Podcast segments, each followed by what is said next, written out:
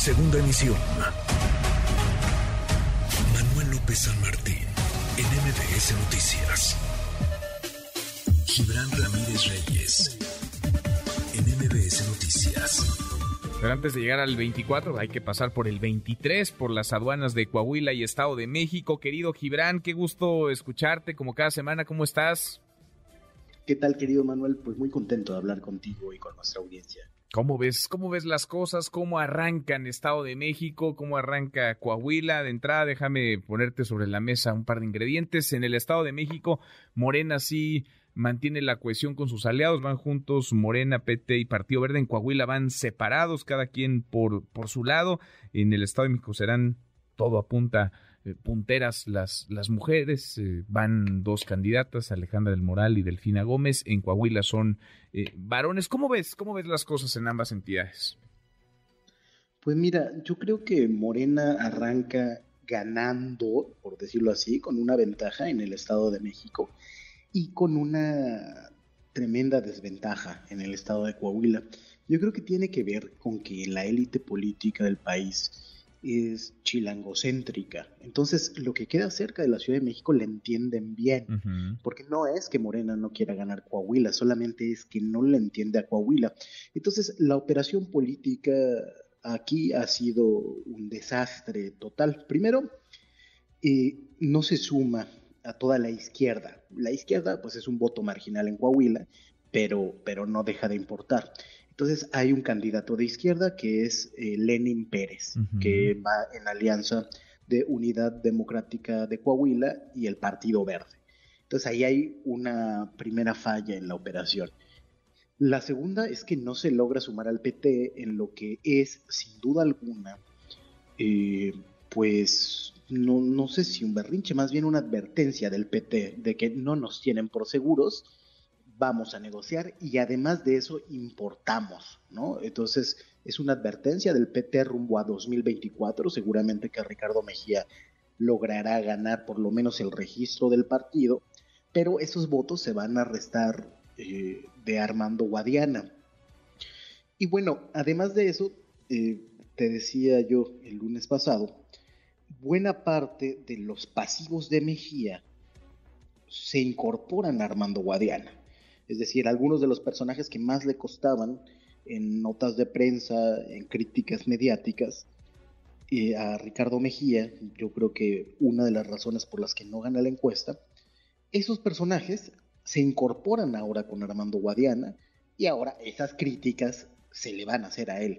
Entonces en Coahuila digamos que arranca perdiendo, que es un, desastre la operación política en el Estado. Y lo que veremos durante esta pre-campaña es si se recompone, porque enfrente hay una maquinaria política formidable, em, o si entregan la plaza con mucha antelación.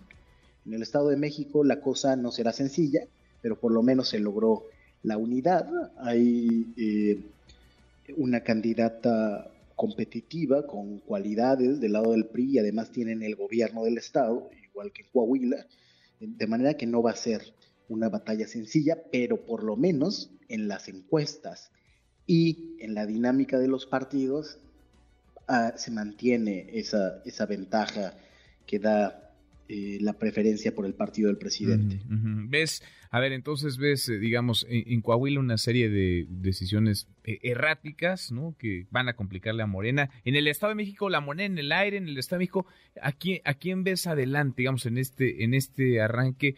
¿Y, qué factores pueden incidir, Gibran? Porque, vaya, Delfina Gómez no es la primera vez que compite por la gubernatura. En ambas entidades, ni en Coahuila ni en el Estado de México, ha habido alternancia. El PRI se va a trincherar ahí. El PRI puso candidato, aunque va con PAN y PRD, son priistas los, los aspirantes ¿qué, factores pueden incidir? El factor determinante va a ser quién logra movilizar más recursos de los gobiernos. Mm. Es crudo, es corrupción a la vista de todos, pero así será. Entonces, Delfina Gómez tiene al gobierno federal de su lado, pero además de eso, lo mismo que criticaba López Obrador de que le encargaban las elecciones a los gobernadores, lo está haciendo él cada distrito electoral local va a tener como responsable en los hechos a un gobernador. Y por la otra parte, eh, pues la alianza movilizará los recursos del gobierno del Estado de México, como hacen tradicionalmente. Antes, eh, digamos, en la elección anterior, además de eso, la, encargada general fue Rosario Robles.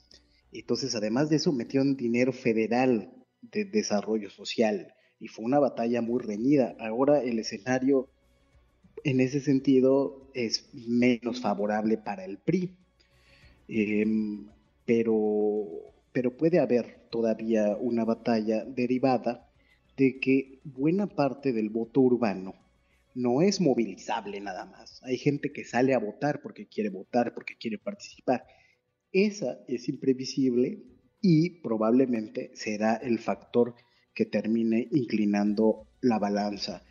Yo digo que son las clases medias urbanas las que serán el factor determinante más allá de estas maquinarias que por ahora inclinan la balanza del lado de Morena. Pues interesantísimo, vamos a ver qué es lo que ocurre y cómo se desarrollan las cosas. Por lo pronto hay quienes están acelerados ya pensando en el 24, antes hay que pasar por esta aduana, la de 2000, la de 2023. Gibran, abrazo.